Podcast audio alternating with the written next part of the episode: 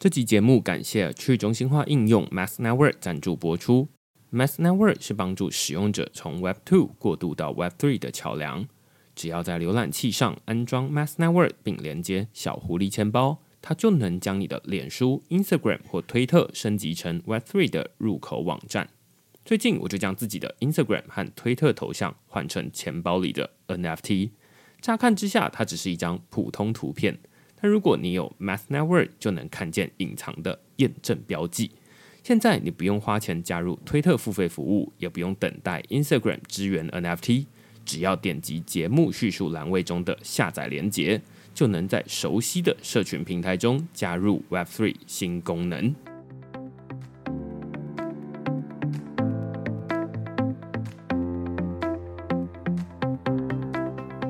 Hello，大家好，欢迎大家来到区块势的 Podcast，我是区块势的作者许明恩。那先简单介绍一下区块势哦，区块势一个礼拜会出刊三封的 email 给付费的会员，那其中一封就是你现在听到的区块势 Podcast。那另外两封我们讨论什么呢？最近我们讨论这个币安跨链桥遭害，凭空创造五点七亿美元 BSC 链关机损害控制的代价。那这篇文章其实是在台湾的国庆连假前的最后一个上班日。发生的一个非常重要的这个骇客事件了，失窃金额呢，现在是排名史上第三，五点七亿美元。那当然，最后 BSC 链他们透过这个紧急停机的方式来做损害控制，所以最后实际上落到这个骇客手上的钱大概是一亿美元左右了。那对我们来说，当然是觉得哇，一亿美元是难以想象的天价。但是，诶，这个币安创办人或者执行长。CZ 他有跳出来说：“哎，一亿美元呢，其实对他们来说不算是一个太大的钱啦。但是不是太大的钱是怎么算的呢？他就说啊，像我们上一季啊要烧掉这个 BNB，那一亿美元呢，相当于我们上一季烧掉 BNB 的这个四分之一而已啦。言下之意呢，就是说，哎，我们赔得起。好，那当然这个赔得起。看完这一则这个 CZ 的推文之后。”大家就说啊，那赔得起，那没事了，那大家就可以下课了。那 BNB 的价格呢，从本来一开始哇一路下跌，然后后来言下之意是赔得起，那于是这个 BNB 的价格又再度上涨。那这篇文章呢，我们就来讨论说，在最一开始这个币安的跨链桥 BSC Token Hub 它到底是什么样的东西？它连接哪些区块链？因为在第一时间这个新闻出来的时候，有很多不同的新闻在讨论说啊，其实是币安交易所被害。那后来才发现说啊，原来是记者没有搞清楚币安交易所跟这个 BSC 链他们之间的依属关系。那另外也有人会说，哎，币安跨链桥这两个链呢，它其实是同一个链这样子，然后但是他们之间的跨链桥遭害。那大家听到这边就想说，哎，到底在说什么？就是同一个链怎么会有跨链桥呢？那所以在这些报道里面，我就哎看到哇，有很多的错误或者是误会的讯息。那所以我就把这一篇文章呢，就是写出来，去告诉大家说，诶，到底 BSC 跨链桥它重要在哪里？为什么它手上会有五点七亿美元这么多钱，然后会被骇客入侵？那最后 BSC 链他们如何透过这个临时停机来做损害控制？那但是这个损害控制又有什么样的代价？这就是我们这篇文章在讨论的内容。那另外一篇呢，因为是国庆连假啦，所以我就休刊一篇啊，所以我们这个礼拜就会只有一篇的文章。好，那如果你喜欢我们这些主题的话，欢迎到 Google 上面搜寻“区块市趋势的市”，你就可以找到所有的内容了。也欢迎大家用付费订阅来支持区块市的营运。好，那我们今天呢要来讨论一个最近在看的一本哦，我自己蛮喜欢的书啦。它的书名很凶，就只有三个字。大家听过可能有很多不同的书名嘛，就是啊，例如说这个区块链社会学，哦，他就会说什么经济媒体什么再想象之类的。都会有副标，但是《元宇宙》这本书呢，它没有副标，它就是三个字“元宇宙”。那通常会这么凶，就代表说，哎，他对自己的内容很有自信了。那我自己看完之后，我也蛮喜欢里面的内容。那其中呢，呃，我看到这本书上面有一个审定啊，看到哇，原来是这个好朋友葛如君宝博士，所以我们这一集就邀请宝博士来跟我们讨论这本书。我们先请宝博士跟大家打声招呼。Hello，这个明恩的亿万粉丝啊，区块市的亿万听众，大家好，我是葛如君宝博士。最近有新闻都在报道说，哇，现在这个元宇宙上面都没有人，或者说是最孤独的元宇宙，曾经估值上亿美元或者是十几亿美元，结果现在里面实际的活跃使用者可能只有三十几个人，然后大家就会说：“哇，那这是员工的元宇宙，就是这个里面只有员工，然后但是实际上没有人。”员工的员啊，对对对对对对。到底你会怎么看？就是说，现在元宇宙里面有人吗？然后为什么会这么少人？为什么大家不愿意进来这个元宇宙？哦，太好了。呃，我以为你一开始要让我自我介绍一下。啊，你要不要自我？我的节目跟你相比起来还是太小。我相信大家都好，啊。来，我们先，我们先请宝博士简单自我介绍一下。啊、这个亿万粉丝的群众这么大，我当然要拉一点听众过来啊。欢迎欢迎欢迎。啊，我是这个宝博朋友说的主持人哈。我也曾经几度访问过明恩呐，我们都是在区块链世界里头做知识推广的好朋友。那我现在也在这个台大的网媒所兼课，还有包含在清大的通识中心，今年也开了第一堂这个元宇宙与科技创新，希望能够把这个新鲜的事物啦，加上这个思辨精神，可以带到更多的学校、不同的科系里头。那回到你刚刚这个问题哈，就是说到底是元宇宙还是员工宇宙哈？其实我每次听到这个，我都会觉得莞尔一笑哈。怎么说呢？就是说。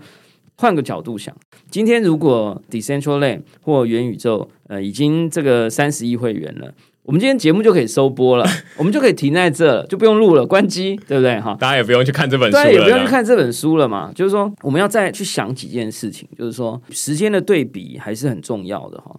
呃，我一直记得非常清楚，是 Mark Andreessen，就是发明浏览器这个网景浏览器 Netscape，算是第一个商用或者是所谓民间使用的成功的浏览器啊。没有它，我们就不能上网看到这些什么雅虎的这些 page 啊，Google 的 page。他曾经做过一个对比啦，他认为二零一七年的 crypto 就是说加密科技等于一九九四年，所以我们现在觉得啊，这个东西很原始啊，很可笑啊，我觉得都是非常正常的。早年这个我们可能 Facebook 刚开始。哎，我刚开始登录账号说，哎，不是可以找朋友吗？哎，怎么没朋友？然后我就不玩了，你知道吗？到半年以后，我才发现，哦，原来真的开始有些朋友在上面。然后回过头去看以前，我不知道你有没有经历过那一段时间啦，就是以前还没有 Gmail 的时候，所以 Internet 还有很多其他的 email 服务公司。G 两千还是什么忘记了，啊，嗯，就有些乱七八糟哦，好像有哎，对，然后你你申请好这个 email，你还不知道要寄给谁。嗯，哎，当年曾经有一个时代是没有垃圾信的，OK？哦，是，对吧？就你懂吗？就是任何服务，尤其是这种所谓有 network effect 有网络效应的服务，它都一定会有一段时间是人数很少，然后你不懂这个东西，根本没有人有兴趣。为什么有人要玩？为什么有人要来？我认为所有的游戏都是一样，可是原因是因为大家很容易忘记前面那一段成长很慢很慢的时候，所以你现在回推，就是说到 decentral land 或元宇宙，当然你问我说，嗯，这个科技有没有可能不 work 啊？就是有没有可能要经历寒冬，寒冬中的寒冬，或者有可能二十年之后我们才发现说，哦，原来当年讲的元宇宙不是真的，有没有这样的可能？当然有可能。但是我认为，相比起来，你让我选啊，今天我们录音的时间，二零二二年的十月中，你如果让我选说，今天 Decentraland 上面的每天的会员人数是三十人，还是三十亿人？我选三十人，为什么？因为我才有更多的机会去做更多的了解，我们才有更多的新创公司可以在里头去做更多的实验，表示它还没成功嘛？可是大家还在讨论它，为什么？因为我们觉得这个东西好像很有趣嘛。所以我觉得从这个角度来看，我并不是很紧张。再加上最后一个理由，就是我们都知道媒体其实最容易对新科技去报道它比较危险、可怕或者负面的地方。所以我们也都做过学术实验啊，就做实验写 paper，你一定是要选那个啊数据最漂亮的那一组。当然我这样讲是不对的啊，但是说呃某种程度，你就算是拍 MV，它好几个 take，它一定选最好的那个 take。那你觉得记者会选最烂的那个 take，还是选最好的 take，对吧？你看到记者每次选那些明星照片，那个脸都很歪啊，对吧？所以他有可能每天平均，说不定昨天一百啊，今天六百啊，后天三十八，他就是这种三十八人。我个人觉得还好。我觉得你刚刚说的这一段里面有两个，我觉得很有感觉。第一个是呃，你刚刚说 email 那一段。呃，我记得我在国小的时候，反正那时候国小就有电脑课了。然后电脑课，大家其中一个该做的事情，老师就教大家说，啊，要去注册 email。其实我后来注册 email 之后，我记得有好几年的时间都不知道到底 email 要干嘛。对啊，反正就登进去，然后好像也没什么用。每次按小老鼠还要找一下在键盘哪里，好不好？对不对？对对对对对对。然后一直到现在，大家才会说啊，那好像 email 的复兴啦，然后什么现在区块是在寄送内容给大家，也都是透过 email。它是透过一个很久以前就已经发明的一个技术，然后现在重新复活起来，这是第一点，我觉得蛮有趣的。就是一开始其实好像看起来也不怎么样。另外一点是你刚刚说，在这个元宇宙里面。呃，例如说，他现在可能有三十几个人，那前几天可能一两百人，但是他就是反正就先挑一个媒体了，他想要塑造的风向去走这样子。这我看到这则新闻之后，有仔细回头去看，说，哎，到底他统计的是哪些东西？确实就跟你说的差不多，确实这个过去的数字有高有低。这其实跟市场有关系嘛，就是说市场低的时候，也没什么想要打开这个交易所里面去买卖东西啊。那但是另外一个去说啊，他三十几个人，其实他不真的是三十几个人，而是一天啦，三十几个人在里面跟特定的智慧合约去互动，所以他统计的不是那些人数，因为我不知道到底实际人数进去有多少。例如说，我连接钱包之后。他没有办法统计，但是他能够统计的是什么？他会说啊，那跟特定的这些智慧合约互动的单一钱包地址到底有多少？所以，例如说，大家之前拿了元宇宙的这个柚子帽哦，区块是发的柚子帽给大家，你只是登入进去，然后把它戴上去而已。这个你代表是零人，就是你登入，你无论是戴上去、脱下来、戴上去、脱下来，零人。哦，那所以这也跟他怎么统计有关系。但是是零人，我有带啊，对你有带上去啊，但是你没有跟他指定的智慧合约互动，对对对，所以你就没有记录在链上。我被这个报道给忽略了，对对对对对对，所以这就是统计的偏误啦。对啊，那他也没有特别交代，反正他就是下一个标题，他想下这个标题，写三十八人，我们今天才会在这里讨论啦。大家就上网去 Google 元宇宙三十八人，哇，然后大家就点进去看新闻了，对对对对，达到目的了嘛？对对对，所以这个是我觉得大家在看这个新闻背后，大家比较。忽略，但是哎，记者他就可以按照他想要说的东西去传达，那大家就会说啊，你看元宇宙就是没有人用，然后你看 Meta 最近他还说啊，他把上半身跟下半身都做出来了，那之前只有上半身，啊花了好多亿啊，所以 Meta 感觉好像又怎么样了，所以这是一个我觉得蛮有趣的。但是我回头来讨论，就是说，那比如说你在课堂里面开一堂元宇宙的课，或者是在跟日常生活中的朋友，你会怎么跟他们说到底？什么是元宇宙？我相信应该会有很多人都会有同样的疑惑，就是他也说他元宇宙，你也说你元宇宙，那到底什么是元宇宙？我觉得其实一个新的科技，你要用很简短的话来解释，难度还是很高的啦。哈，我觉得两个版本的一句话，我觉得已经是很厉害了。哈，呃，我先回顾一下，就是我之前差不多二零一五到一七年吧，当时大家都还不太很清楚什么是区块链的时候。我自己当时选了一句话，就是千思百想哈。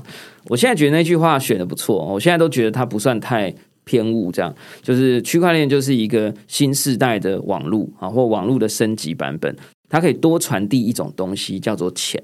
然后我会再解释说，这个钱跟你们认知的新台币美元其实不一样。钱讲的是经济学家讲的所谓的劳动成果的载体，这个东西可以是玻璃弹珠，它可以是贝壳。那我觉得这个这一句话虽然很短，但是我觉得它某种程度沿袭了算是 blockchain 的特性嘛，就是目前的版本它没有 internet，它也没办法运作，所以它有点像一个外挂或是一个 upgrade version，它像一个 extension。那其实如果你要讲说元宇宙的话，啊，或者那我们再来讲 NFT，NFT 我的第一个版本的解释就是说它是一个区块链上的纪念代币。所以它是每一颗不一样嘛，所以你会想要买到最可爱、最漂亮或编号很吉祥的那一颗，就像我们在买纪念邮票、纪念代币，它会有品相的不同，呃，这个形状跟印刷的不同，其实是透过数位的机制造成它不一样哈。那我觉得这个也相对容易理解，但是它一定每一个比喻跟类比都会有它的缺憾，所以你可能会要再额外做一些解释，这样。那我的第二个呃 NFT 的一句话的版本呢，就叫做数位世界的纸张，就是说，因为当你讲到钱币的时候，大家又跳起来，哦，这个又是钱啊，你这个哇乱发纪念币这样，有时候常常会有很多人来问法律啊、税务啊，啊，有时候大家又会不小心又把它反而看得太小了，然后大家就说，哦，那 NFT 可以拿来做什么？那实际上它就是纸张，纸张可以拿来做成高尔夫球证，也可以当做电影票的票券这样。那回来元宇宙呢？老实说，我目前比较尴尬，就是说，我觉得我还没有发现一枪毙命的这个一句话。我先跟你讲我现在的版本，因为我会一直一直 update 哈。呃，我的第一个版本叫做以前我们有一个叫 Second Life 的一个虚拟游戏，呃，让大家都把真实世界的东西搬上去，然后大家玩得很开心。那就那一个好 Second Life。那这个技术现在变得简单了，所以在元宇宙的时代，元宇宙是什么？其实就是 Second Life、Third Life、Fourth Life，就是呃，你可以在上面拥有多重人生、多重世界或多重体验的一个虚拟的地方。原因是因为创造一个 Second Life 的成本变得很低了。所以有更多的人可以创造 Second Life，但我觉得这个东西 讲起来不好讲，因为听的人要需要知道什么是 Second Life，我就没有玩过，对吧？但你可能听过吧，第二人生，对对对对。但这个东西它会要求你有太多的先备知识，你需要准备的东西。对，所以我的第二个版本哦，叫做呃元宇宙就是可以玩的粉丝专业，就是说现在的粉丝专业对于 Gen Z 啊，就 Z 世代或者说 Generation Alpha。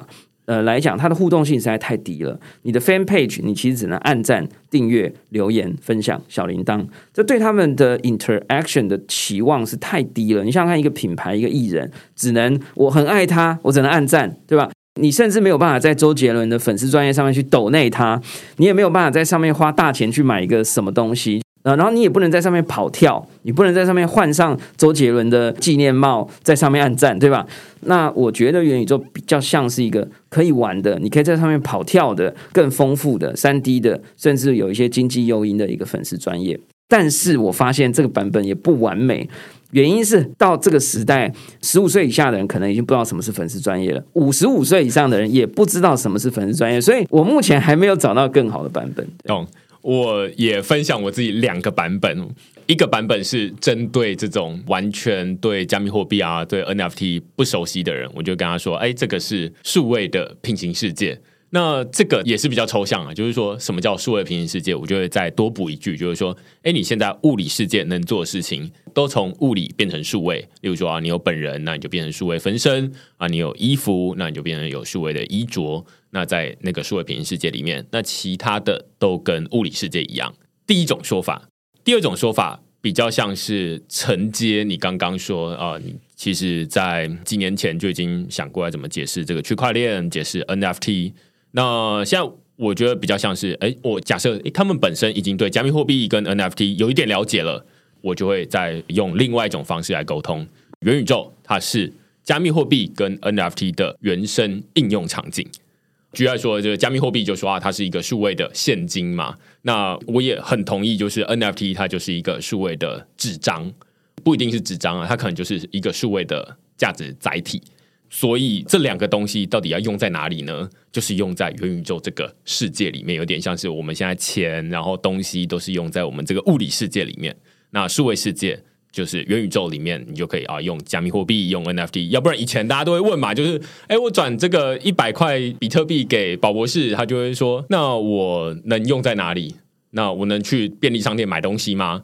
那这是很多人都会问的问题。那现在就会说啊，那你可以到元宇宙里面赌场，那上面有赌博，那或者是里面可以买土地等等的，但是那边都没有办法串接你现在的这种银行账户，这样太长了啦。哦，对对对，太长了，太长了。没关系，我跟你讲，其实我每次来跟人家录音啊，我都是来偷东西的。就是我们一边在聊天啊，其实我也会一边有一些新的想法。对，我现在有第三个版本了。来来来来来来。哎，其实如果我们在台湾要用中文解释的话啦，我觉得有另外一个新的版本可能会更有用，应该叫做可以玩的，然后更开放的 LINE 群组，我觉得会比粉丝专业更好。嗯，因为 LINE 群组就是一群人集在一起嘛，嗯、啊，他可以玩啊，就是只能留言、按贴图，对吧？你贴图也不能戳他的脸，你也不能动。然后你说，呃，你其实可以换昵称，你可以换头贴，但都不够丰富。嗯、所以呢，其实你变成可以换帽子。你可以变成换脸，你可以换衣服，对吧？然后你可以玩，你可以可以戳它的贴图，对吧？它贴出来一只图可能是一个三 D 模型嘛，它会变得更丰富一点。加上 LINE 本身也有点数，也有经济模型，对吧？所以我觉得它变成是一个更好玩的、更先进的 LINE Group。哦，难怪 LINE 现在开始在做你马上就会听得懂。嗯、就是说，我认为在亚洲最需要、最适合做。这个元宇宙的，肯定 Line 是其中一个嘛。我觉得 Line 群组跟粉丝专业，我会觉得群组会更接近，更接近，对不对？粉丝专业它还是有点由上对下，大家会觉得说我我又不是偶像，我干嘛关心这个？对，但是如果群组就是哎，我们好像都平等，我们是这个群组里面的其中一个成员这样子，我会觉得更接近。买单了吗？可以，可以，可以，可以。瘦的，对，那我自己会蛮好奇啊，因为其实现在做元宇宙，像你刚刚说 Line。像这个，我们刚刚说脸书，它母公司 Meta，他们其实都有说，哎，我们要做这个 NFT 啦，然后做加密货币啊，然后或者做元宇宙。那最近 Line 就说啊，我们要做一个 NFT 的平台，叫 Dosi。那 Dosi 是韩文这个都市的意思嘛，所以啊，他们想说，哎，他们要做一个元宇宙里面的大都市，这样，然后所以在里面发 NFT，然后发这个加密货币。当然，我们之前有写文章讨论过，Line 他们用的区块链是私有区块链。没有没有，我记得他们用的是 Cosmos SDK。就我现在也没有百分之百保证了哈，但如果是的话，我是非常期待。嗯，对，所以这其实会有蛮多不同的企业，像最早大家在说啊，企业在说元宇宙，大家可能会想到微软，微软他们也说啊，我们要做这个元宇宙。那这就回到常见的一个问题，就是说，在网络上面或在新闻上面，大家常常会听到说，哇，那例如说这个 NVIDIA 它是这个元宇宙概念股。那或者会有很多不同的元宇宙概念股，很多不同的公司好像都在这个元宇宙里面。那到底他们在说的元宇宙哪一个才是真正的元宇宙？企业打造的是元宇宙吗？还是要建立在区块链上面才是元宇宙？还是我之前有看到在脸书上面有一些朋友他们在分享，呃，他们买这个 Oculus Quest 的这个头盔的时候，他们就会说：“哎，我戴上这个头盔，我来体验一下。”元宇宙是一个什么样子的世界？我那时候就想说啊，所以是说要有一个头盔才能进入元宇宙是吗？那所以我现在在这个 Decentraland 好像就比较不像是元宇宙吗？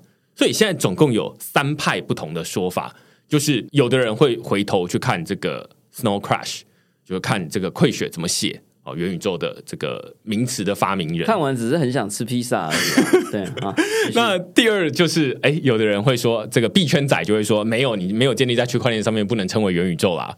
那有的人就会说，哎，你要有这个头盔才能是元宇宙。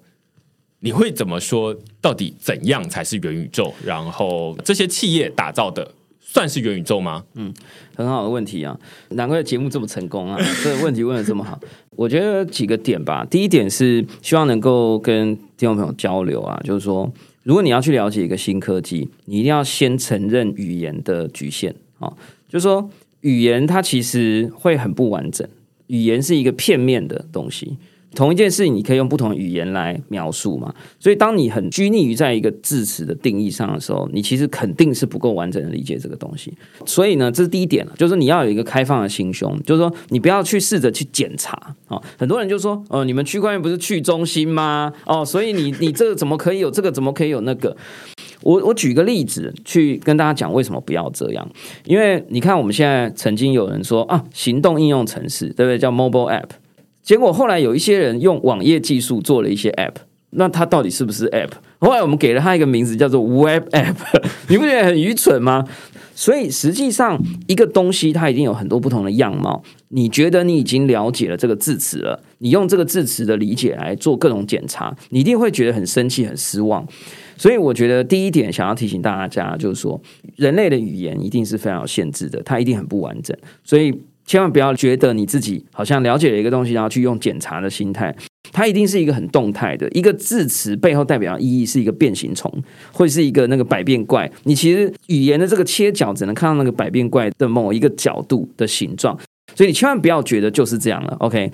那这个有机会我们再来分享更多。但是第二点呢，是不代表讨论语言就是不重要的。像我你看，我们刚刚在讨论那一句话，如果没有我们刚刚那个讨论，我这一题可能回答不出来。因为你看，我觉得我们就应该要回过头去讲说，所以元宇宙是什么？所以元宇宙可能是一个叫做更好玩、更丰富而且更开放的虚拟人生的群组，虚拟成生的一个赖群组可以玩的。那从这个角度来看，任何能够让这一件事情做得更好的人，当然都可以宣称他在做元宇宙啊。Facebook 可以说他在做元宇宙啊，微软也可以说在元宇宙啊，台大也可以说他做一个教室元宇宙。Why not？没有没有什么不行啊。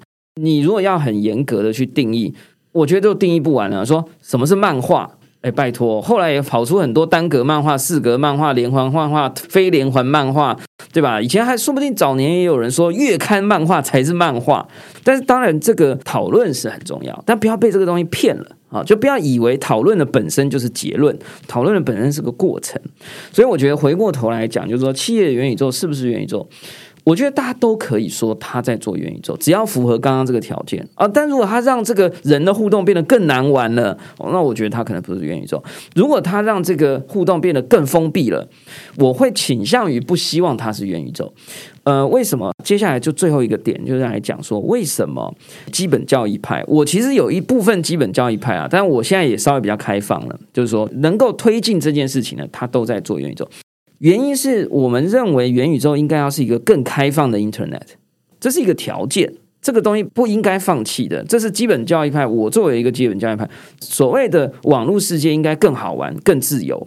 你逆向而行应该是不应该的。也就是说，现在有一些东西被存在伺服器里面，以后被存在执行长的手机里头，那这就是更封闭了嘛，对吧？他今天说关机就关机，区块链刚好是一个技术，可以让它更开放。它的经济的价值流动更开放，数据更开放、更公开。我常常在举例子，就是说，为什么我们要拿元宇宙去类比宇宙？啊，就是说，Metaverse versus Universe。Universe 这个字其实很特别，叫 Uni。Uni 其实是一统的意思，也就是说，我们现在的宇宙有一些东西把我们 unite 在一起，才叫 Universe 嘛。没有被 unite 的东西都不在我们的 Universe。什么东西是 unite？时间、物理跟数学。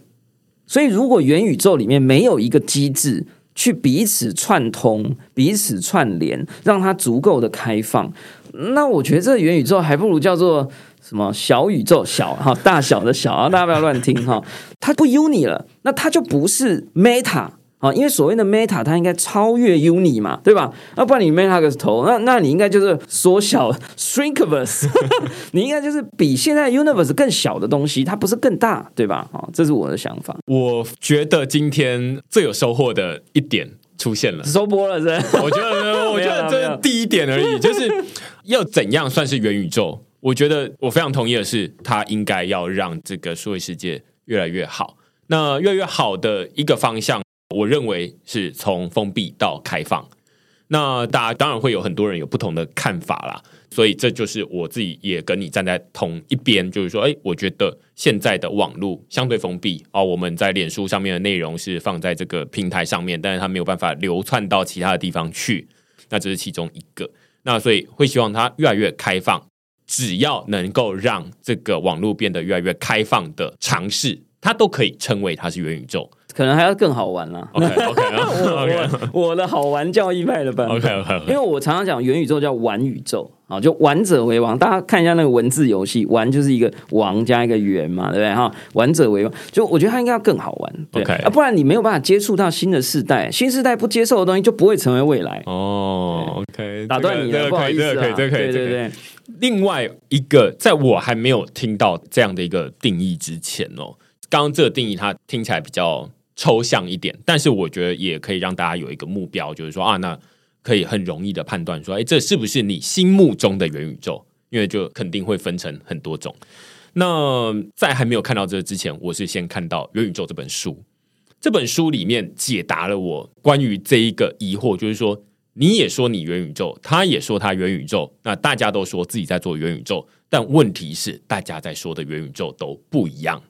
就币圈仔说：“哎，我在投资元宇宙，他肯定不是去买这个 Roblox 的这个股票，他也不是去这个买微软的股票，他是去买可能 Sam B 买 BNB 啦。对，然后他可能是去买呃其他这种元宇宙的这种代币或者土地或者是 NFT 等等的。嗯，那现在也有很多的企业说：哎，我们进军元宇宙，他其实也不是做什么事情，他就是发行一个 NFT 而已。”所以，在这本书里面，我们接下来就进到这本书哈，终于进到这本书了。就这本书，我觉得很棒的地方在于说，它其中一个观点让我很印象深刻，是呃，他从这个企业经营的角度来看啊，因为作者他本身 Matthew Ball 他本身是创投，那所以他会看比较多这种呃，从企业的角度来看，他就说。呃，现在微软也说他在做元宇宙，然后 Meta 也说在他他在做元宇宙，然后接下来可能说不定苹果也要做元宇宙等等的。他们比较像是想要从自己的产品出发，例如说这个微软，它就从生产力工具出发，就说啊，那你看这个未来这个元宇宙应该是大家让工作变得更有效率，然后生产力变得更高的一个地方。那 Meta 它是从这个社交平台出发，所以他就说，哎，未来元宇宙应该是人跟人互动更紧密的地方。所以在元宇宙上面，理论上你跟我应该是看起来很相近的，即便我们距离十万八千里远，但是我们应该是有那种互相坐在一起的感觉。好，所以他们会有不同的角度出发，但是他们的角度都是从自己的产品出发。那这想要说服。一件事情就是说服大家接受一件事情，就是我们公司是准备最完整的元宇宙公司。那我觉得听完这个之后，我我忽然就可以理解，就是无论用在呃微软、用在 Meta、用在币圈都好。那币圈的的 Sandbox 或 Decentraland，他们要说服大家说，哎，这个我们是元宇宙公司，也就是说，哎，我们这种未来的这种资产都应该是在这个区块链上面。然后你看现在有可以交换啊，那你肯定不会想要你的资产都在这个 Meta 上面。然后，哎，他说关掉，那就关掉了吧。那所以，哎，只有加密货币啊或 NFT 啊才能成为元宇宙里面的其中一种资产。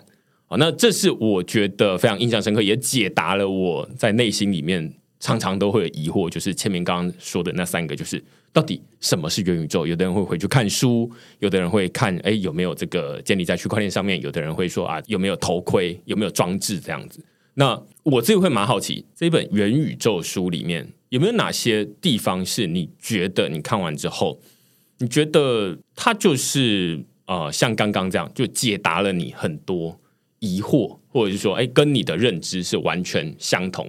也跟大家的认知是完全相同的地方。接下来我们来讨论说跟大家认知不一样的地方。我觉得这个作者蛮奸诈的啊，因为元宇宙在被提出来的时候，有几个重大的推手，包含 NVIDIA 的创始人黄仁勋，最近投资不算太成功的这个 Cathy Woods，其实很多人都是属于区块链 Blockchain 或 Crypto 的支持者，所以他们常常在讲元宇宙的时候，都一定会提到区块链。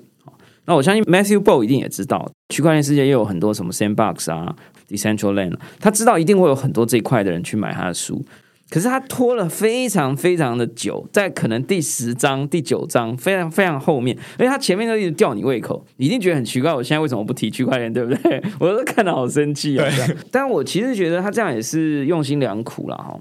首先，你如果要说方向一致的话。我觉得我最感动的就是，呃，我觉得他非常大胆，就是他作为一个商业书刊啊，跟这个记者来讲愿意做这件事，他花了非常大的篇幅，几乎每一个 chapter 百分之六十以上都会提到游戏。哦，他一下子又讲什么古墓奇兵啦，哦，一下又讲 Roblox 啦，一下又讲 Overwatch 啦。其实我觉得这对于商业书刊来讲是非常不容易的，因为他如果阅读的年龄层在五十五岁到六十五岁以上。大家其实会有点看不懂，但是我觉得，如果你是真的想要在商业世界赚钱的管理者，你非懂不可。你家里的小孩子跟你讲 Roblox，你都不理他嘛？你是只是觉得这个烧钱的东西，然后你说哦，买股票你也觉得 hold 不住，对不对？你宁可去买什么轮船王啊 什么的，对吧？诶，突然间一个商业作者，而且是美国卖的最好的元宇宙的书籍，跟你讲 Roblox，你总得去看一下了吧？哈，我觉得这件事情是我我非常认同的，因为回过头来，我们刚刚我们讲的，我一直很强调它要更好玩。当然有人会讲说，不更好玩不行吗？我刚刚已经想到一个反例了，推动人类往前的东西就是更懒、更好玩哦，基本上就是这样。我们这个时代一定比欧阳兄的时代更好玩嘛？你不会希望你的未来是更不好玩的啊？就好玩的部分了哈，工作的部分会更辛苦，但是好玩的部分一定要更好玩，因为它才能 balance，我们才活得下去嘛。所以我觉得这一本书我最认同的地方是，它很强调玩这件事情。那尤其是 Metaverse 真正要到所谓的大众市场，一定是现在的可能是国高中生的这个阶段，他们才有可能去创造一个所谓的十亿人口的元宇宙的玩家。我觉得啦，所以他强调好不好玩，这我觉得是非常非常非常重要的。那再来最后是他也很小气，就是说他最后不是有一些章节就讲说，那我们来讨论一些领域应用元宇宙他看到的东西。他整本书他就精挑细选了一个领域叫做教育。其实这个我也是非常认同啊，就是我当年在 VR 世界里头，我最感动，而且觉得 VR 一定是未来的东西，是我玩了一个呃阿波罗十一号还是十三号的升空的一个过程。你是作为第一人称，然后在虚拟实境里头体验它登上那个地方，然后坐在那个座舱。升空，然后 three two one，然后升空，然后到某一个失去重力的时候，你身边带上的那个原子笔就会这样漂浮在你的眼前。然后它是非常体感的，非常深入其境的。我第一次觉得说，哇！我如果是十五岁的时候看到这个体验，我一定发誓我要变成太空人，我一定要变成太空科学家。你懂我意思？同样的例子有可能是。考古的的 VR 有可能是这个战争的 VR，有可能是科学的宇宙探索 whatever，或者是原子世界的。所以我，我觉得好玩可以让教育变得非常伟大，因为我觉得其实每一个人都有机会成为爱因斯坦，只是他一开始有可能没有那么大的缘分，去觉得学习很好玩。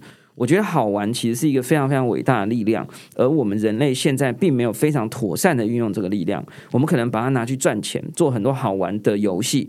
但是我觉得我们人渐渐在发掘好玩背后的力量。我们现在有用好玩来学习，比如说叶秉成老师的这个 PokéMon，我们有用好玩来让你养成良好的习惯，比如说一些这种促进健康的活动，比如说 STEPN。然后虽然最近他买了豪宅哈。或者说，比如说用好玩力量来推动做很多很多的事情，我觉得其实会是非常好的。我觉得元宇宙往这个方向去做，我觉得我跟他的想法上面是很一致的地方。你刚才讲这一段的时候，就是我觉得蛮同意好玩的这个地方在于说，哦像呃有很多不同的领域，例如说你刚刚举的是这种呃太空。那另外一个我想到的是，例如说啊，在运动上面，大家可能现在因为最近这个我有参与这个 UDN，他们要推出棒球系列经典时刻系列，然后就是告诉大家说，哎，以前这个你知道台湾的棒球是怎么出来的吗？然后哇，现在的中华职棒其实是来自于最一开始的红叶少棒，在红叶少棒那个年代没有什么职棒，嗯，是慢慢从少棒、青棒，然后到这个职棒，嗯，那所以如果有经历过那个时刻的人，大家都会觉得说啊，那好像有一种被热情被点燃，或者是最近的奥运好了，就是男子双打羽球啊，他们拿冠军，那大家就会觉得说哇，那看到那个时刻会觉得我想要打羽球的这种感觉。那我会觉得说啊，元宇宙它就跟我们现在物理世界有一个很大的不一样，在于哪里呢？在于它可以打破时间跟地理的限制，它可以把不同的时间挪过来，把以前的历史。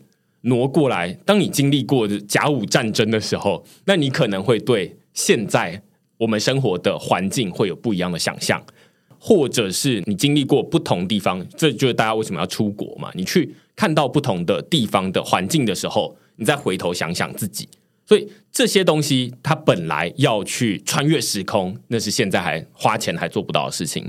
那如果你要穿越打破地理的限制，那你可能要花一些钱去搭飞机，那要花一点时间。但是现在就会变成啊，那你可以考虑进入元宇宙，它不一定是某一种装置，它可能就是一个电脑。那当然，如果你用 VR 的话，它会更写实，它的那个冲击感会更大一点。那这样，我们今天就会比较能够理解说元宇宙它到底是什么样的东西。我那。我们现在在说啊，这个什么 VR，它也是元宇宙，为什么？因为它可以让你更有身临其境、沉浸在其中的这种感觉。呀其实书里面还有一个地方，我想起来，就是他花了很多时间去描述，但我不是很确定大家是不是能够 get 到。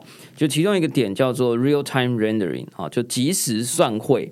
当时我作为审定者，我这个犹豫了很久，因为 rendering 其实在我们的领域里头，我们常常是讲算图啊，或者是演算。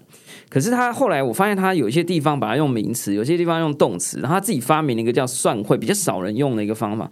我后来还是保留了，原因是它比较可以在各个不同的章节呈现大概的意思。那为什么要讲这个呢？是我现在突然在检查我自己的第三个版本的定义，还有我们刚刚讲的这个好不好玩啦、兴趣啊、体验。我突然发现，其实元宇宙从不同的切角里头来看。其实还是我们的这一这一句话还是会有一些缺漏。那书里其实是有提到的，就是我认为未来真正的元宇宙，它应该是 real time rendering，就是它会是拥有智能、拥有即时演算出非常非常复杂的多边形跟非常写实的画面的一个 cloud。所以，他老实说，就是最后真正的元宇宙大 PK 会是谁是那个元宇宙的 cloud？那个那个 rendering cloud，那个 intelligence cloud。真正掌握这个东西的人，就像掌握了这个现在的宇宙的 dark matters，或者是所谓的真空。后来我们发现，真空其实是一个连接的表面，或者是掌握了这个里面的与之相连的空气与分子的力量。我觉得那个那个 cloud 会是这样的东西。我我举一个例子来讲说，为什么我会突然要讲这件事情，是因为 NVIDIA 在推的一个东西叫 Omniverse 哈。这个工具就不是为了让人更好玩、更开放，但是它很强调它的 intelligence 跟它的 real time rendering。也就是说，我我们最近有在做一个计划，现在还没公开啦，我可以偷讲一点点哈，这是我第一次在节目上面讲。我们最近要做一个跟饮食有关的吃的东西，然后我们想要用一些自动化的科技来做类似的东西，让元宇宙世代的人可以用更短的时间吃到更好吃的东西，可以更好玩。那我们就发现说，以前这种自动化的饮食，你要做成本非常的高，你必须要啊花了三百万 build 起来，然后呢，呃，我们今天这个程式码写好了，我们更新上去，然后等它两小时，看它做出来的效果怎么样，然后那个饭啊、水啊喷的油啊喷的到处都是，然后那边清洁，啊，六小时后我们再做第二次的测试。我们现在会把整套系统的研发，可能就会搬到像 Omniverse 这样的一个 system 里面，因为它在物理、在空气、在分子的演算上面是尽可能模拟真实世界的。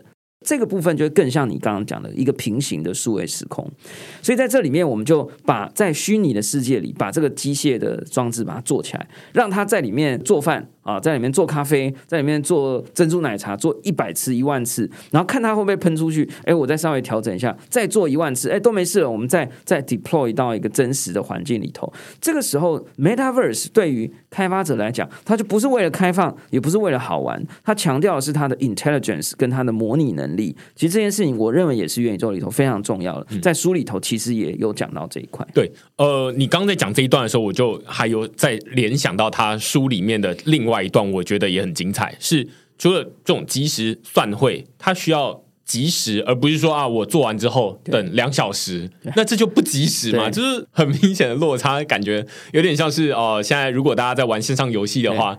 那你就是人家都已经打完一场了，你才开始移动这样子，或者说啊，它很及时算会，但是每秒只有三张图，对吧？三 FPS，对，我们现在很强调啊，对吧？要四零九零，我们要一百五十张，对吧？对，所以回头来看，就是说怎么样让数位的平行世界接近我们现在的物理世界的体验。那个是很重要，那所以 VR 头盔是一个视觉的感觉，那但是呃，它背后它到底要怎么做，这是另外一个感觉。其中另外一章他也提到资料，我觉得很有趣哦。他随便举一个这个公园里面的树，他说啊，树如果我我今天要砍倒这棵树的话，那这个树要往哪边倒？这是一个问题。例如说啊，这个树它往固定的一个方向倒，或者是说，哎，它看你往哪边砍，它会往哪边倒。这个就是不同游戏会有不同的设定。那光是树往哪边倒还没完哦，它可能哦、接下来树倒了之后，它要继续倒在那边，还是它倒了之后就要消失？好，这是另外一个问题。而、啊、如果它倒在那边，那它那个树它会化成养分，然后再回到大自然里面吗？那如果你全部都要做的话，那就会变成说啊，这些资料全部都要保存下来。以便未来如果有人走过去的话啊，那他可能还会被树绊倒，他才会更像我们的真实世界。对对对对对，对，所以这个都是为了让它变得像是数位的平行世界，就是让数位平行世界像是我们的物理世界要做的事情。但是你可以想象，光是这些事情，我们现在的游戏大概有很多东西会舍弃掉，对，因为电脑跑不动，或者说啊这些资料 太大了，就是不知道到底存哪里。所以这些都是未来元宇宙会遇到的问题，而我觉得这一章就写得非常精彩，就会说啊，那这些资料到底要存在哪里？现在我们的物理世界的资料是存在大自然里，存在上帝的账本。我现在是这样讲，对，对吧？就是存在这个数学物理的精神里头。对对对。对啊，那如果这些东西，我们就回头来看，那这些东西如果存在 Meta 的资料库里面，存在微软的资料库里面，存在某一间公司的某一个政府的资料库里面，你觉得可以吗？我觉得不行。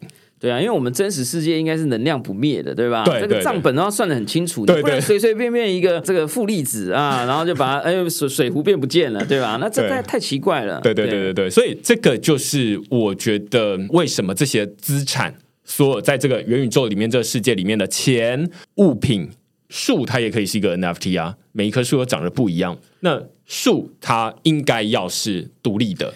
而不是在某一个政府的资料库里面说，哎，我要把这个数变不见，那就没了，这样子，这不行。我觉得听你这样讲，我大概又可以修正出三点一版的我的一句话，因为其实严格讲起来，并不是在所有部分都更开放，嗯，因为我们的世界其实是有开放的部分，有封闭的部分，嗯。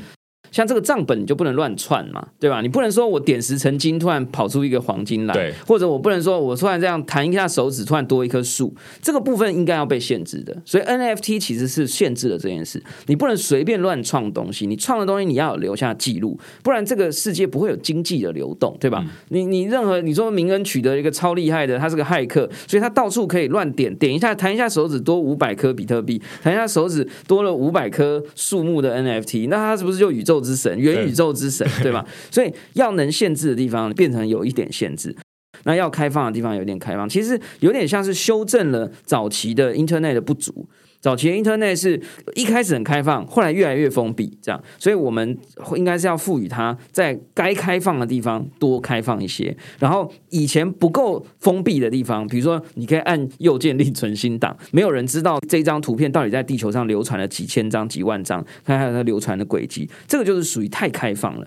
那所以这个部分，我觉得应该是这个模拟的虚拟世界要去修正过去的的网络的不足。我觉得刚刚我们在讨论这一个，无论是资料或者是即时算会等等的，这都是我们觉得在这书里面写的蛮好的地方，也是我们呃很同意的地方。但是你刚刚前面正好提到，就是。他把区块链放到很后面，就是感觉好像整本书都已经翻过一半了。我就想说，还没讲区块链，是是在骗我？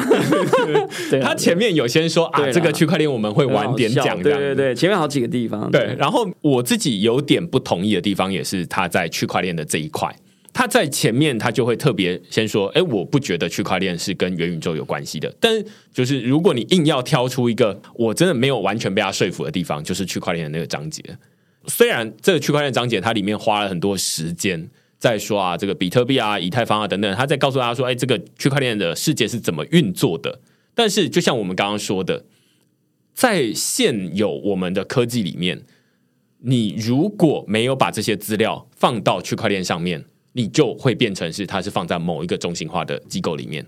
然后由某一个企业来掌控。那他在最一开始的时候，他会说啊，那在元宇宙里面的这个金流啊，可能虽然现在很多人都会说啊，它是加密货币，它是区块链，但是他觉得不一定。我可以理解他的心情。我在今年算是有很多人帮忙，然后呃，我会担任一个李国鼎科技艺术奖，台湾已经第十已经有十六届的一个科技艺术奖。那我们今年第十七届，那开创了一个元宇宙创新奖。然后呢，就被要求说啊，你要来定义一下什么东西叫做元宇宙，这样。嗯。那交上来的这个作品，那要符合哪些条件，我们才能说它是元宇宙？一开始我真的是很基本教义派啊，我就曾经有一度觉得说，你一定要有区块链啊，不然你随便做一个什么 VR 小游戏，你就说这是元宇宙，对，对吧？那我我我怎么办嘛？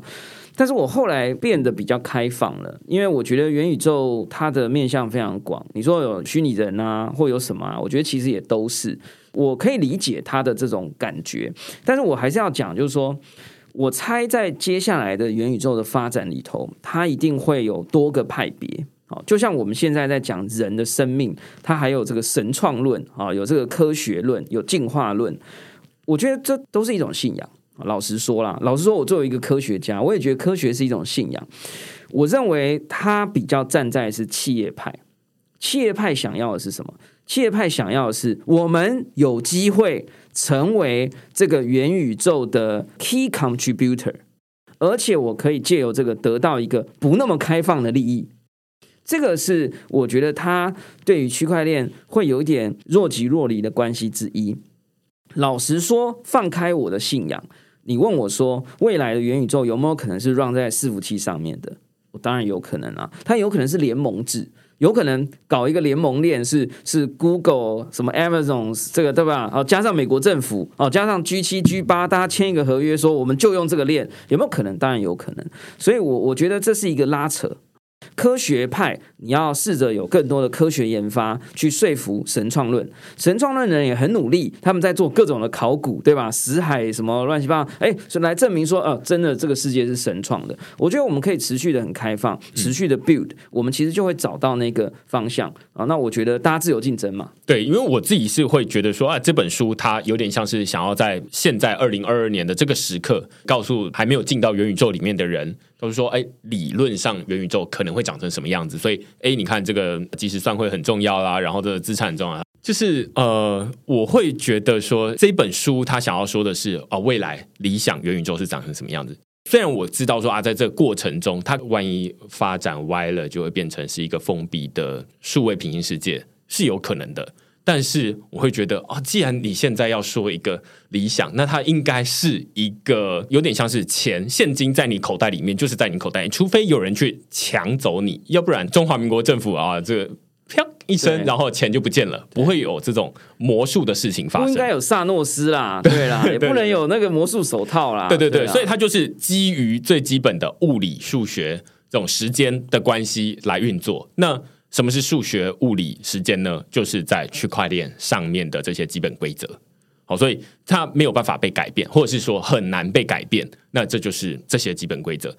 所以在这一段里面，我就会觉得说啊，那现在啦，就我们不要说未来可能还没有发生的事情，但是就目前为止，哦，在数位的这种中心化，就银行的账户，或者是比特币里面，或者是区块链。里面我就会觉得说，那区块链就是没什么好选的，它是一个目前最适合的选择。这是我自己看完这一段之后，我觉得说，怎么会？我我很高兴你还是一个基本教育派啊。对对对，我相对比较开放，但是你如果让我情感上选择，我当然还是觉得区块链应该是扮演很重要的角色。对啊，对啊。那有没有什么是呃，你在这本书里面看到？跟你想象中是不太一样，或者是你类似这样。我看到区块链这一段的时候，因为觉得很想要把它撕掉。哇，这本书就很完美。作为一个审定者，当然是没有不同意的地方。嗯、我觉得都是小地方啦，哈、嗯，我觉得都是小地方。我认为他已经非常尽可能的持平，从各个角度、商业的层面去分析。我猜有可能有一个地方我不同意的是，他有可能觉得这件事情没那么快。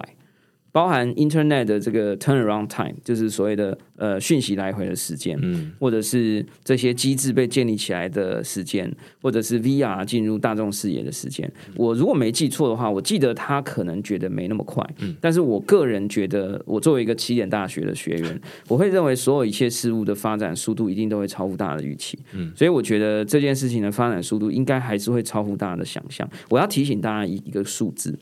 Facebook 在台湾在二零零八年的时候，全台湾的使用者人数我记得只有十一万人，到了二零一零年的时候变成八百万人，当时的两年度的成长率是百分之七千，全世界第一。几乎我们现在坐在这个位置上，你跟一个大学教授去讨论说：“哎，你觉得有没有一个服务一开始十一万人，然后后来变成八百万人？你一定觉得是 mission 几乎是 mission impossible，is like a crazy idea。但是这就是真实发生的事情，所以我我觉得大家有时候不要太低估了一些好玩的事情。哎，当年什么东西让 Facebook 扩展啊？在台湾就一个开心农场而已啊！所以我觉得有时候大家。我们是可以很审慎的去看待它，但你心里要点一盏二十 percent 的一个小油灯，就是说提醒你说这件事情有可能没有这么慢。我觉得蛮同意的，但是就是不太确定说，因为例如说这种即时算会，或者是说啊，它的 VR 头盔，它不像是这种呃游戏，它马上连进去，你只是换一个网站而已。这头盔就是戴上来之后啊，现在有的人就会说啊，我的头会晕啊，或者是啊，我还没有想要买这个东西硬体过来。这好像是另外一个门槛会比较高的地方。这个我也是很想笑啊！你知道我在这个小时候玩那个任天堂六十四的时候啊，也很多人抱怨呐、啊，说玩什么三 D 游戏我不行啦，Sega Saturn 才是最屌的啊！赶快做回超级任天堂超任好不好？平面的。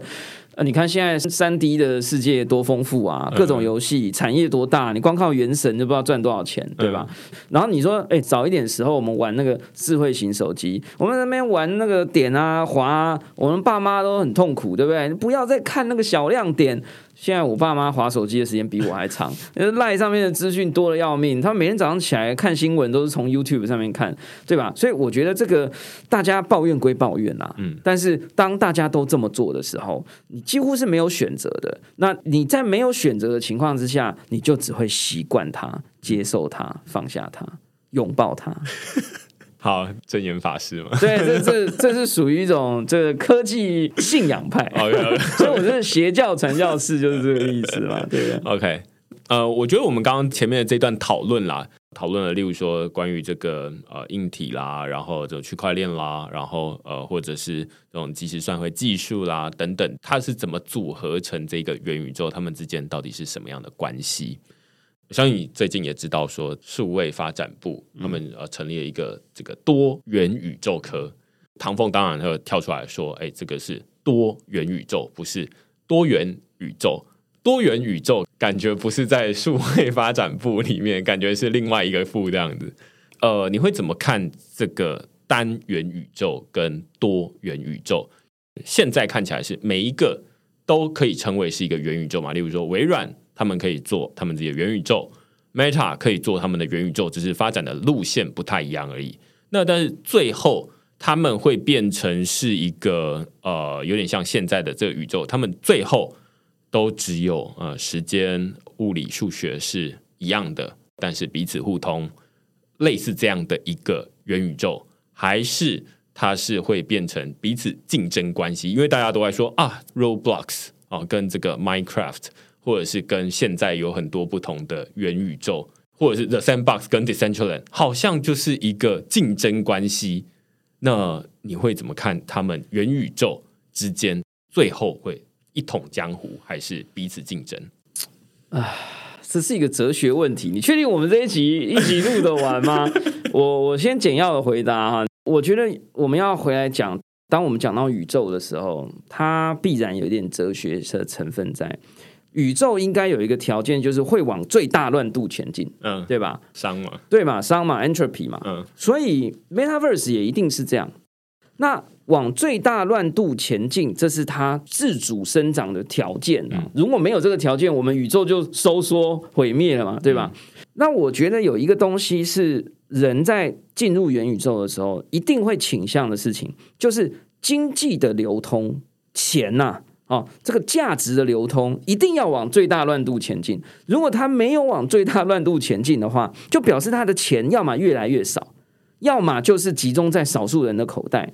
这不符合人的逻辑。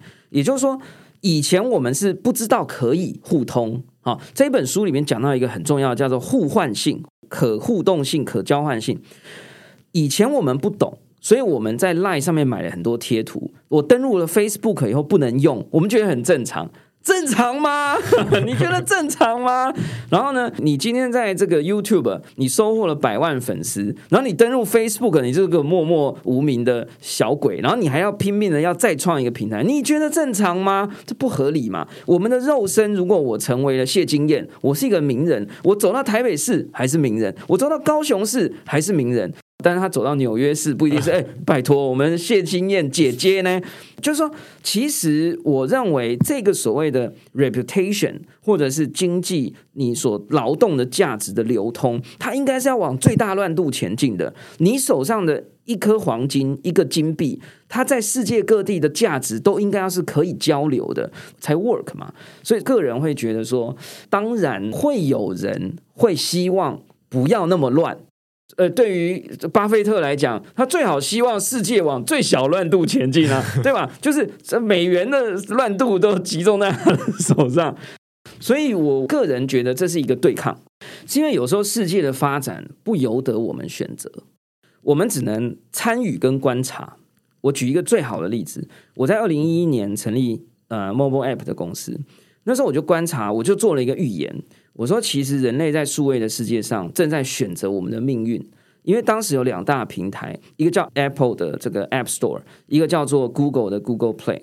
我当时呢就深受其害，因为 Apple 的 App Store 是非常封闭的，你需要做非常严厉的审查，而且如果他觉得你的 App 有问题，他直接给你下架，先下架再通知。之前是这样啦，可是 Google Play 在当年就玩了另外一个不同的手段，我完全开放，你只要有一个 email，你就可以注册 APK 档，随便上传，上传完之后三秒钟之后就上架 Google Play，完全不检查。看起来你就会发现哦，一个叫民主化的社会，一个叫做这个社会主义的独裁。老实说，真的非常独裁。我当时就说，人类一百年后的未来会往哪里去？就是看 App Store 成功还是 Google Play 成功。现在这个结果已经出来了，嗯，App Store 成功，总之他赚了超乎大家想象的钱。那你就说，所以人到底比较喜欢被独裁，还是比较喜欢开放？老实说，我作为一个理想主义者，我希望我们喜欢自由。可是有时候自由是痛苦的，有时候自由是不舒服的。我们可能不小心选择了独裁，而我们不知道。所以你说元宇宙，我们是不是真的会依照着我们的理想，跟我们这个宇宙赋予我们的最大乱度前进的权利？我们有可能自己偷偷拒绝他了，还不知道。所以我，我觉得在这个未知的情况之下，像区块式这样的节目就很重要。希望大家还是要保持着我们的理想，让我们的元宇宙往最大乱度前进。我觉得你刚刚讲的这一段，我正好我上个礼拜在讨论这个币安被害的时候，虽然跟这个元宇宙比较没有关系啊，但是我最后的一个结论就是说，五点七亿被害了，你不要去动它。如果是中本聪自己的钱，他恐怕都会想说：“哎，我要去把它拿回来。”但是为什么中本聪不能这么做？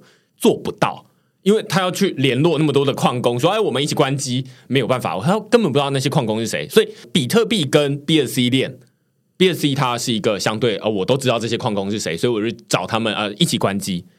他们的最大不同是在于，中本聪虽然他也是人，他也很想关机，但是他关不了。那这样子的一个设计。让比特币或者是像以太坊这样的区块链有了真正的自由，虽然它违反人性，但是它带来了大家的真正的自由。它不会因为某一些事情说哦，这个紧急事件哦，所以我们要赶紧的关机。所以你们的资产先摆一边去，这个听起来会不会有点像中国？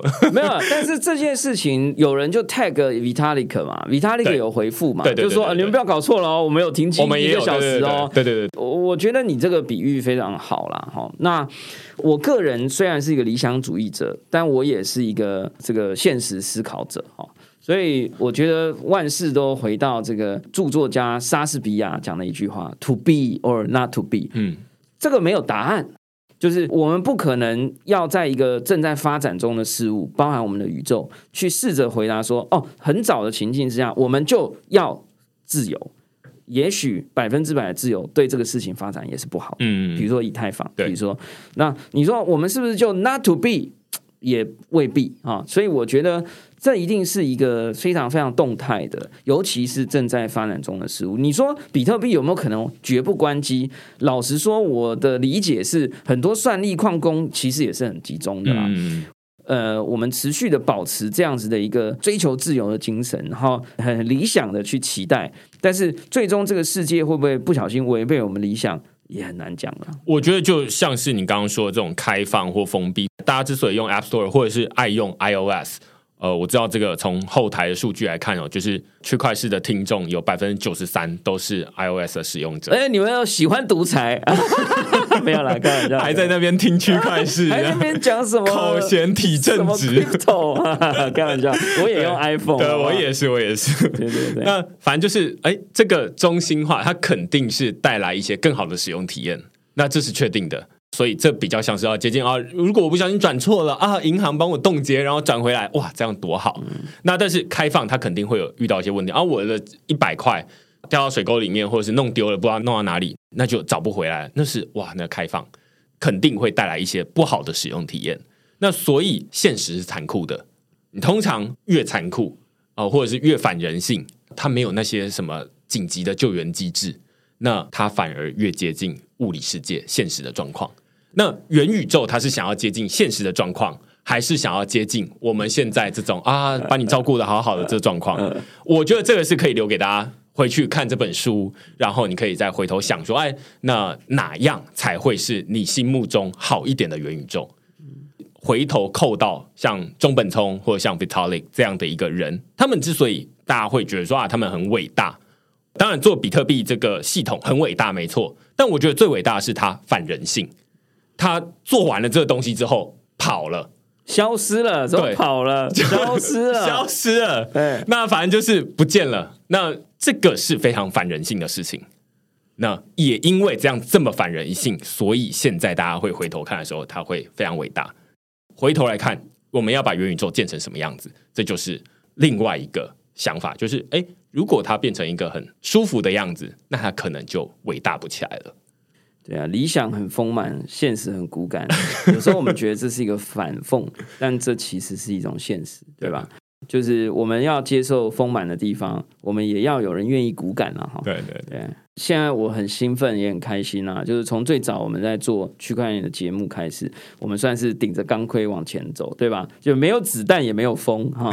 但是现在这个时间点呢，哎有越来越多的人投入各个派别，我觉得都是非常棒的。我我我希望，与其这个世界，就是说我讲的是思想的世界，没有乱度，我还宁可希望它是一个乱度最大的思考世界，我们才可以从各种不同的角度去行动。那我觉得这。样子的一个过程其实是更好的，所以我其实非常开心，我们今天有这样的一个讨论。好啊，那今天非常感谢宝博士来跟我们讨论这个元宇宙这本书啊，然后我个人是非常推荐去买这本书回来看，虽然里面有一些你同意你不同意的地方，但是我就觉得就是因为大家都看了这本书，我们开始有了一些元宇宙的讨论基础，而不会说啊，那你看了那则新闻啊，我看了这则新闻，然后我们讨论的东西都不一样。